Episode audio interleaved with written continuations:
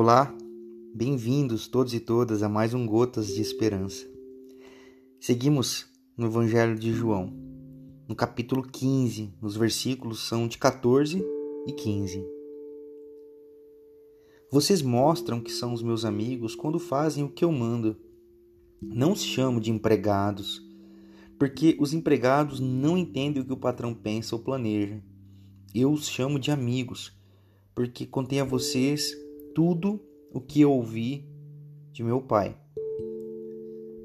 Deus não nos transforma em servos robóticos para que possamos ajudá-lo a fazer as tarefas e cumprir pequenas incumbências de salvação, de redenção, qualquer coisa do gênero.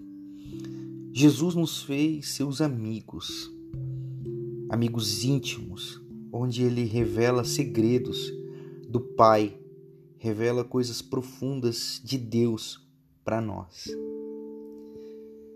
Quando nós fazemos o que Jesus ordena, ele não está falando de um conjunto de regras, ele não está falando de um conjunto de interpretações teológicas do texto sagrado, muito menos de um código de ética e moral.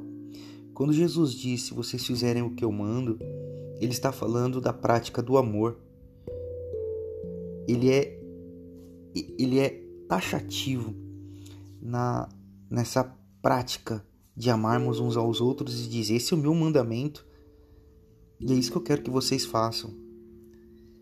Nós também precisamos olhar para as pessoas como Jesus olhou para a gente. Se Deus não nos vê como robôs para realizar um projeto, nós também não podemos tratar as pessoas como objetos para o nosso sucesso. Nós não devemos tratar as pessoas como instrumentos para que a gente chegue onde a gente quer chegar e alcance o nosso sucesso. Nós não devemos tratar as pessoas como objeto ou como instrumento para que a gente alcance os nossos objetivos financeiros e pessoais. Isso é fazer do outro, é fazer da pessoa e fazer dos relacionamentos uma, um utilitarismo, uma coisa que de fato não tem nada a ver com Deus em Jesus, a partir de Jesus e com Jesus ao nosso lado e dentro da gente, nós começamos a ressignificar as nossas relações, não mais pela, pelo utilitarismo, não mais pelos nossos objetivos, mas agora as nossas relações são pautadas no amor e no serviço e na condição que nós propomos e disponibilizamos ao próximo e aqueles que estão à nossa volta de ser as melhores pessoas que elas podem ser. Isso é o amor. Despertar no próximo, no outro, o melhor ser humano que ele possa ser.